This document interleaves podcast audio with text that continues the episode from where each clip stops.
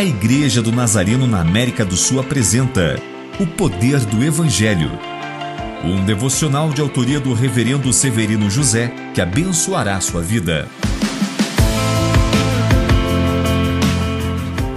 No devocional de ontem falei que os investimentos espirituais são investimentos a longo prazo, mas os ais ou as maldições são investimentos errados e de curto prazo. Jesus ensina que uma vida dedicada a satisfazer a si mesmo pode trazer resultados a curto prazo, como riqueza, fartura e alegria, mas a longo prazo, prejuízos eternos como dor, lágrimas e escassez.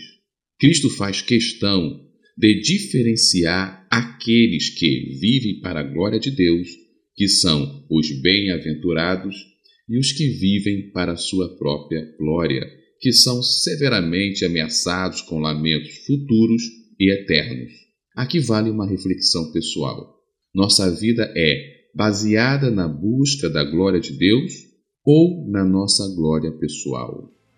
Senhor Jesus, que possamos nos desvincular da busca humana e terrena da glória pessoal. Precisamos viver, acima de tudo, através de um propósito, a sua glória. Precisamos investir no que é eterno e não no que é terreno e passageiro. Amém.